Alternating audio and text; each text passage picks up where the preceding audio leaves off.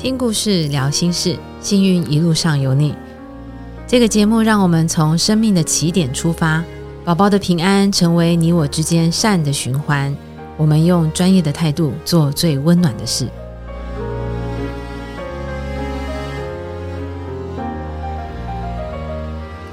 听众，大家好，欢迎收听《幸运一路上有你》，我是艾梅。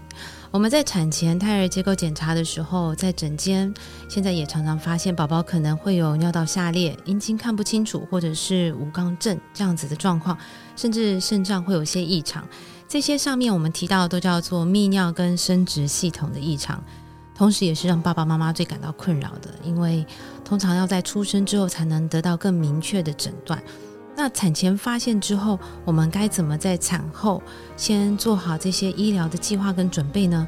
今天很荣幸邀请到我们林口长庚纪念医院儿童外科的张北叶医师。那张医师好，啊，你好，大家好，第一次上这个节目，呃，希望能够对大家有一些帮忙。一定是很多爸妈告诉我们他们需要帮忙，所以我们特别邀请到张北叶医师。那张医师主要治疗的领域有尿道下裂、泌尿及生殖系统的异常，以及一般儿童外科手术。那我知道张医师在行医这三十几年、四十年的光景里面，那您主要从事的医疗专长领域是哪些？你可以跟我们爸爸妈妈介绍一下吗？呃，一开始的训练当然是做小儿外科，但是出国去学小儿外科的时候，突然看到小儿泌尿的。新的进展，所以我很快就移到小儿泌尿这个领域了，也就是一九八九年去费城儿童医院，所以渐渐的我可以把一般外科的担子交给其他的医师，我就专心在做小儿泌尿。小儿泌尿当然包括生殖，刚刚讲说很多的家长会担心，是因为先天畸形比例最高的就是泌尿生殖系统，不是胃肠。不是脑部，不是心脏，是泌尿生殖，所以当然就会发现很多的个案，在产前就发现了，在很古老的时候一定生出来才看到，现在产前就知道了时候，那么就应该要更提早的让家长能够知道这是怎么一回事，而且医学的进展不像以前好像很可怕，哇，这个要开刀啊，会不会怎么样？这现在很多的事情有定案，就应该让家长。及早知道，及早放心。泌尿和生殖系统，如果怀孕这当中就知道的时候，其实不用担心，几乎没有什么很特别的问题。生出来了以后，大概也都能够处理。我们最需要听到就是小儿科医生告诉我们没有问题，我们可以处理 这件事情。对于产前焦虑的爸妈来讲，真的就是吃了一个定心丸。然后刚刚也提到的是，我们其实太热线在产前做服务的这段时间里面，刚刚张医师有提到，我们产前诊断的技术越来越进步。对，原本以为是优生的，但其实事实上，因为现在父母亲生的很少，所以尽管我们面对了宝宝有异常，爸爸妈妈也是想方设法的要把我留下来，所以大家都想知道我的宝宝怎么了，我的宝宝如果有状况，我可以怎么治他。所以在胎儿热线里面，我们听到了很多爸爸妈妈焦虑的讯息。那我张医师，你知道我们胎儿热线前面第一线服务的公益咨询员都是护理师、心理师跟社工师，大家对于专业医疗，尤其到了小儿科，还有小儿泌尿专科这样，我们实在是没有办法理解到这么深，所以我们需要一群很专业的专业医疗的医生们来支持我们，当我们的后盾。张医师那个时候是第一个挺身而出，说你要来帮我们胎儿热线顾问的。对，我要特别谢谢张医师啊！别那么说，因为我觉得这也是我的荣幸。因为在临床服务的当中哈，就可以感觉到爸爸妈妈生了一个小孩子，嗯，有的时候还没坐满月子就抱来了，说哇我怎么样怎么样，就事前就很担心。其实不需要担心。他如果听到水肾，有时候甚至妇产科医师说，哎，这个水渗呢，真是塞住了，我们早点生出来，赶快给医生去解决吧。其实这个都是增加了父母的担心。因为医学越来越进步，对所有的事情的了解已经不像是三十年前，一九八零年、一九九零年，呃，大家还很担心。现在越来越多的证据显示，一出生他是什么状态，大部分都已经稳定了，而不是他正在疾病进行中。嗯，所以应该要放心，是要了解我现在在哪里，我这样子可以延续下去吗？而不是说，哇，我小孩生病了。马上他生出来就是一个生病的小孩，不是，他是一个虽然不是跟正常一样，但是是一个很稳定状态了。这大部分的泌尿生殖系统的畸形都可以用这个方式去思考它，不要紧张，嗯，不用早点生出来，不用早点。生出来都是很好的，嗯，你养育的过程当中简直看不出跟正常有什么差别，然后我们再想要怎么样进行下一步。刚张医师有提到，虽然您是小儿外科，但是现在因为产前诊断的技术很进步，到您那边的是不是也有很多是还在肚子里面的孕妇就直接过去那边找您咨询了？对，所以你更可以看到产前咨询那些妈妈们的焦虑，对不对？对，呃，我们希望告诉她，就像我刚刚讲的，别担心，生下来坐月子也不需要带来，出生那一天其实他已经稳定了。那爸爸妈妈会问您说，这样的孩子能生吗？哦，不能生的很少，他自然会流产。如果真的不行的，他能生下来，就像我刚刚讲，大部分已经是可以生存的，所以没有需要打胎，不是选项之一，不是你的选项。泌尿生殖系统这都不是你的选项。无论怎样，我们就算是不能把它恢复到正常，也可以让他平平安安过着出生的这一个月坐月子当中，不要很急迫。如果产前你就已经知道答案，你就不会担心了。要不然每天都想啊，我宝宝怎么怎么了？嗯，这个才是我希望能够加入的。胎儿热线，对我希望能够提供大家很多这方面的知识。我现在讲的是一个通论。有的时候，一个一个病人他的情形的时候，我们在根据他的情形在讲的时候，会更能够 touch 到他的心理，能够让她好好的怀孕，不会担心，不会做了很多不好的决定。那张医师，你陪伴每一个 case 都要花蛮多的时间的，因为其实爸妈的焦虑真的是可以无限的扩大。啊，但是你如果跟他讲说第一句没问题，没问题，这很重要，他就已经五十 percent 的问题结束了。好，那我们就要问。就是当张医师跟他说这宝宝没问题，你可以生下来的时候，他爸爸妈妈就会开始细分我的宝宝到底是哪边有问题，之后要做什么样子的手术，对不对？他在产前那边听到的讯息就会拿来跟问你啊。对，很多是不需要手术，而不是他们都是坏掉了要来出生就修理，新车出厂很少需要修理的。这句话又吃了一个定心丸，所以张医师，你要帮我们简单介绍一下，我们刚刚提了这么多泌尿跟生殖系统，到底有哪一些疾病是爸爸妈妈需要特别担心的？嗯，刚刚讲了不要特别担心，但是我要想要介绍一下最常见的一些泌尿系统的疾病。第一个最担心的水肾，这个常常听到，一看肾脏里面有积水，对，医生就会认为那里塞住了。哇，塞住了怎么办？这个肾脏会坏掉啊？其实都没有。一旦发生水肾，在怀孕二十周以后，就渐渐就稳定了。他不会说一下出生了那里塞住了，赶快要修，第一时间就要抢救，好像是这个样。不是，水肾常常都是很安全的，需要手术的比例非常的低，低于二分之一。也是出生之后才在做判断吗？不，出生前我们就可以看得出来了。出生后，好整一下，慢慢来做，先做超音波，其他检查都不必。看了超音波，我们再再决定。再大的水肾，我们大概都知道应该要往哪个方向走。嗯，不会都是要开刀，要开刀的比例少。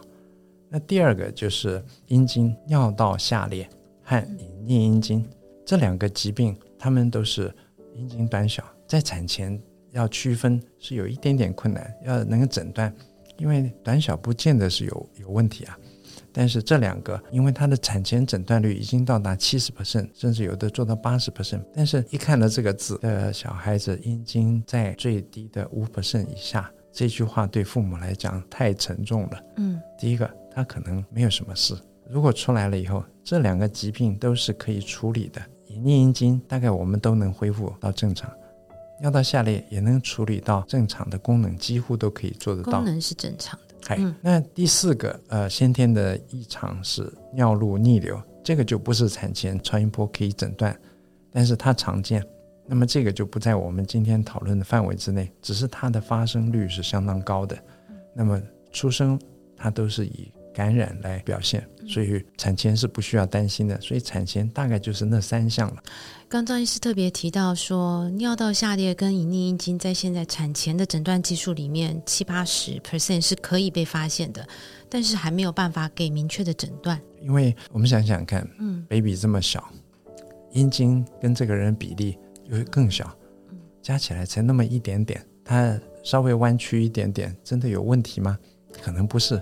常常我看胎儿在做的时候非常感动，都在等着他解小便，嗯，一定要做这个动作，他可以得到更多一点的资讯，花更多的时间，发现更精细的诊断，可以更好的面对他。嗯嗯，大部分的产前看到的尿道下裂、阴阴茎不是严重型的，严重型的会更明显，它更好诊断，但是。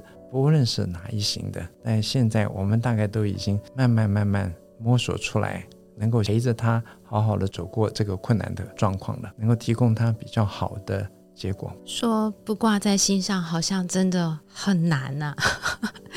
在产前，如果得到了一个讯息是我的宝宝阴茎很短小，但是没有办法告诉我他可能会是隐匿阴茎或者是尿道下裂，爸妈现在开始脑袋里面就有很多的想象。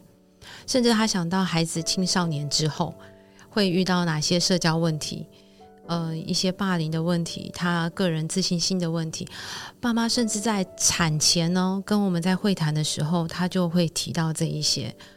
那我待会要请张医师跟我们分享，你在诊间里面看到这些，他直接在产前就跑来小儿科做咨询的这些爸妈，你你看到了哪些故事？在这之前，我我想要跟您分享，有上次我们有遇到一个。爸爸妈妈，爸爸自己个子也很小，然后他不断的想要知道这个阴茎短小。那一次也是张医师您协助做咨询的，他的自己的哥哥也有阴茎短小的问题，然后从小被霸凌，被他的朋友霸凌，他不希望他的孩子遭遇一样的过程。可是他的太太已经二十六周了，但是他又很明白的知道这件事情没有办法做成终止妊娠的决定。对他想很多，那在整间里面这些爸妈的焦虑，我想他一定也带到您的面前了。你怎么处理？有没有遇过这样的经验？啊，我们的有各式各样的状况。对，我们先谈这个情形。好，有的时候爸爸妈妈担心，他常常都是呃，我们说情绪，他不是理性，好像这个人生只剩下阴茎了。他怎么不想想？哎，我的小孩可能很聪明，哎，可能体育很好。嗯，他今天如果说多指正。哎，他心里就放松了。说了尿道下裂，哦，好像很严重，好像整个故事改了。应该要在想，我的宝宝可能也很健康，像我一样表现得很好。这个地方有问题呢，我是不是能够咨询得更清楚，协助他度过？我弄得很清楚以后，我心里就不那么焦虑。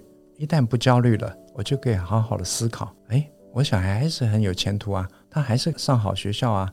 他还是表现很好，为什么执着在那一点点上？就是最重要的第一个，不要执着在那个小事。父母要做的事，不是自己很担心、束手无策，而是好，我遇到问题了，我要克服这个问题。我先认清楚，他还是一样，虽然没有完整，但是几乎有的功能都存在。什么功能？阴茎是性交和上男生厕所，这个几乎在现在我们都可以达到这个。那么你不能想说。呃，我的阴茎要很大，小一点其实没有关系，心里就开始比较松懈一点。一定要很清楚，自己是这个小孩子最大的支柱，而不是我的焦虑传给这个小孩。当你静下心来，都弄得很清楚，你能够辅导这个小朋友的时候，几乎问题都结束了。因为小孩子从小你就建立他一个观念。走在马路上不是都长很高的，也有人长得矮了一点，矮了一点有病吗？没有病。那么我现在这个有病吗？没有病。嗯，这是没有问题的。我的努力和我的支持，使我小孩子不会被霸凌，这个才是理性的方式。所以我很希望在门诊能够讲这么久的话，但是 对不起，门诊时间很短。没关系，你今天讲的话大家可以重复听。我觉得你真的是被小儿外科耽误的心理师诶。你刚刚从这句话里面抓到了一个很重要的关键，就是爸爸在逃避。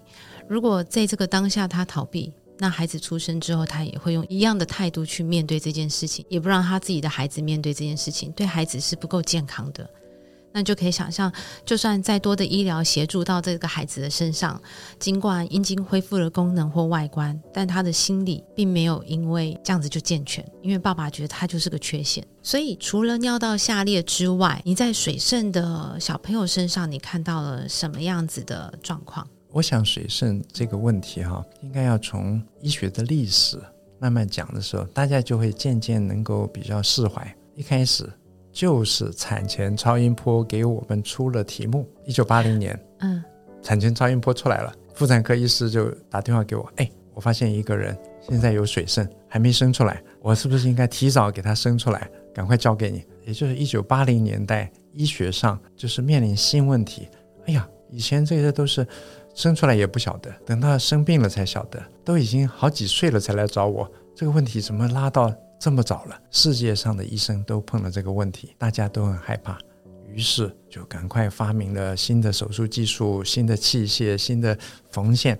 哎，就觉得说不错不错，我们现在已经可以开得很好了。这就一九八零到九零年。哎，张医师，所以你是说先生出来然后开刀？对。哦，结果呢，落后了国家，他们照样产前没诊断，后来才诊断。这些国家进步了，就产前诊断，他们也不处理，结果发现，哎，我不开刀的病人，怎么后来也没发生什么事？突然发现，我提早开刀的病人和我都不开刀的病人，结果很多，就至少轻度、中度的，几乎结果没差太多。这个时候就突然整个思考又改了：我们真的这么紧张吗？他真的塞住了，我要马上进去吗？好像我们很大一部分。七十 percent 的好像不需要开刀就继续长大就好了，他将来也不会怎样。严重的病人我们再看一看，好一部分也不用开刀，结果不开刀变成主要话题，就是我们更了解了这个病没那么严重，好端端的生出来，连开刀都不一定要，这个话题就渐渐到这里了。然后再过了十年，就发现更多的病人经过了十年、二十年的追踪。我们就更了解这个疾病没有那么糟，大部分生出来的时候已经处于稳定状态，它不是疾病状态，不是现在塞住了水管塞住了，赶快给我接好通一通，不是，它已经稳定了，它在那个状态下其实可以维持很久一段时间都是正常的，所以越来越少担忧，越来越多只要观察就好。不需要找手术，晚一点手术，最严重的拖的三个月汗出来，立刻手术也没差别，这个事情就更淡了。所以水肾的历史是医学一直不断进步，就能提供更正确的资讯。医生也很有把握的说，你不用担心，好好的生下来，要开刀的机会也不大。就算是最糟的，也不需要立即就赶快冲到某一位医师那个地方，赶快给他开刀。但是，一般民众不会啊！他一听了水肾，哇，天哪，塞住了，哇，我要赶快解决，我不能让小孩这样，哇，肾脏坏了怎么样？这个其实是停留在很早以前，所以当大家听到这个情形的时候，就知道我不需要打胎，两边严重的水肾也不会将来肾功能差到哪里去，我也不是立即需要手术的，好好做完月子，做了超音波，再开始检查，即使最严重了，走这条路都够了，绝大部分没有事。要处理也很容易处理，绝大部分会处理的好，只怕太害怕了，害怕了，结果就冲去找到了医生，还处于一九九零年代的时候，他跟你一样紧张，对对对，不行，赶快赶快开刀。那么你可能碰到的是一个不是专业做小儿泌尿系统的医生，他和你一样觉得水管塞住了，赶快通，通常这个结果都不太好。我刚刚都不敢打话，就是希望听众朋友，就是我们的爸爸妈妈能够专心的把张医师这一段话听清楚。水肾不需要过度焦虑，但张医师，我刚刚一直有一个疑问，我很冒昧想请教一下，因为就一个小儿外科的立场，告诉大家不用开刀这件事情是蛮怪的，就是这这是你们的专长，但是你一直在告诉他们，你们不用紧张，这其实不用开刀，你甚至不用来我这边。所以我在想啊，当然是因为你看了这么多个案，你真的是已经可以告诉爸爸妈妈，这个是不需要过度医疗介入的，不需要让孩子白挨这一刀。但是只有你知道啊，就是这些爸爸妈妈，如果今天不是在张北叶医师的诊间，以现在台湾的状况，像水肾就要开刀介入这样的状况还很多吗？呃，我相信很多，还是很多。是，那大家真的应该要好好听一下这一集，真的别让孩子白挨这一刀哦。嗯，在台湾，呃，真正出国去学，而且专心在呃先天泌尿系统或生殖系统的医师是很罕见。其实整个小儿外科医师都越来越少了，因为少子化，四大皆空吗？呃，不止，我们这个可能空的 空 空的更厉害，已经遁入空门了，又是外科又是儿科。对，所以呃，真正要做好这件事情是很不容易，病人很少，你要投入很多，那么这个是在商业上就很难呃说得上来了。所以真正能够专心全职做小儿泌尿，在台湾屈指可数。但是医疗不能够把它跟商业挂钩，它不是商业，你不能够去想你的 business 是怎么 run 的，你要想的还是你当初的初衷，嗯，是来帮助病人，你是要不断进步，你是正在做一个合理的事。当你坚持这个时候，你就会一直看到哦，原来这事情是这样，你应该分享出你所获得的知识，而不是嗯，我总是得要 keep 我的 business 吧。先开了再说，对不对？不是，嗯，我开了也对他没有什么妨碍啊。就是医生花很少的时间，没有真正的长期追踪，没有真正花下心力，没有真正看到事实，所以你碰了一个短打的，那就很麻烦了。但是他没有办法想象是我的小孩子，我应该很担心，但是我应该很付出。不是我小孩，爸爸很担心，你赶快去开刀，开好了以后我就不担心了。有没有听出这个故事？嗯，应该是我要继续担心，你最好不要开刀，我来付出。所以父母一定要先能够想清楚，我很焦虑，但是我不会一下子把我的焦虑推出去，让小孩子去开刀。做父母是很困难的。嗯，好，张医师，你有印象，就是在爸妈走进诊间里面，他可能已经带了上一个妇产科医生的建议，或是来了之后就是希望你开刀，但是。透过你这样子跟他解说，这么有耐心的跟他解释完之后，他能够接受，或是他还是不接受？像有没有这样子的爸爸妈妈在诊间里面发生过？如果你偶然碰到一个医生这样讲，你会很多怀疑。一进来我就说，你前面所有碰到的医生，不管是妇产科、小儿科或外科，都是错的。哇，这样他信吗？家人立刻昏倒。那我应该信谁的？他讲的跟前三个医生都不一样哎，这样做万一我耽误了怎么办？他真的可信吗？因为这是一个很常理，我们日常的所有应对事情的逻辑都是这种。我说你要静下心来，慢慢听人家告诉你。如果我是外科医师，今天叫你不要开刀，是不是很奇怪？嗯，对，是不是不合理？把我小孩带去开刀，他一定赚钱。叫我小孩不开刀，门诊费现在才一百块。那么他会做这种事，一定有他的道理。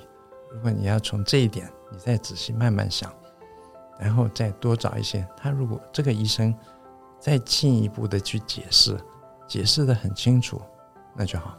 所以怎么找好医生，这就麻烦了。当你要去找的时候，你先想想看，你要去买一个水果，你妈妈可能比你会买，你就是带妈妈去买。嗯，呃，可能别人介绍的哪一家比较好？嗯，我再去看看，但是不如是你认识一个真正一辈子在卖水果的人，他能够帮你的话，那恐怕是比你前面的案子都好。你怎么找到一个专业的医师站在你这边，跟你共同为你的小孩子思考问题？你要先从这个角度去找，太直截了当了。我的手术成绩很好，你开刀开完了三天就已经出院了。没有问题。当这个医生他给你一个安心，而不是解释你的状况是什么，你的解剖学是什么，你应该要经过什么样的检查，才判断了需要做什么样的。他没有在他专业上面给你解释，而且他有足够的病例的经验，有足够的训练，然后又有足够的在医学会上发表过很多的论文。重要的就是。他的同才，医学界的医生都推崇他，啊，你就应该再找一个医生问这个医生好不好？去找下一个医生，不是问水肾，我需不需要开刀？是，我小孩有水肾，请问你觉得我应该给谁处理最好？张医师是一个适当处理我水肾的人吗？然后才找第二阶的。可是你，你丢了一个最难的问题，就是我们怎么找到一个对的医生？那我觉得你有一个优势，张医师，就是你，你可以让大家觉得很稳定，有安心的感觉。不过，就像你刚刚讲的，外科医师啊，大家进来之后，我们在外科医师身上看到那种霸气跟神气，就是比如说你跟他说。我开了一百台刀都没有问题，三天之内出院，爸妈听到这个会很放心。但他们现在看到是一个很非典型的外科医师，告诉你说：“我觉得你不用开刀。”但是因为你的气质跟你的自信一样，可以影响到爸妈。我觉得好，我我也很想要让张医师是，你怎么能够让爸爸妈妈找到你的讯息？就是大家能够知道，在张北叶医师这边可以给他们水肾最好的。治疗方法跟治疗的计划，这就要靠这个广播节目了。哦，这样子，那我们也要努力，因为我们的听众要 要继续增加才行。要找到好医师很重要。不过我知道张医师也做好了准备，让大家知道怎么可以找到他，也就是他有一位非常好的伙伴。各位听众一定很好奇。我们用什么样的方法能够看到好医生张北叶医师呢？又是搭配了什么样的伙伴，能够带领他看到更好的境界？下一集我们就会邀请到张北叶医师跟丁思雅医师，跟我们一起分享尿道下裂家庭的故事。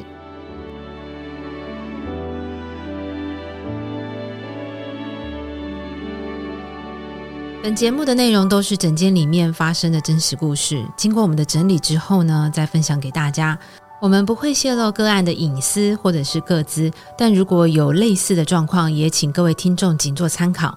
本节目也呼吁各位听众，如果遇到相同的状况，或者是希望能够对医学疾病更了解的，要寻求专业的医师人员哦。希望你喜欢今天的节目，我们下次见。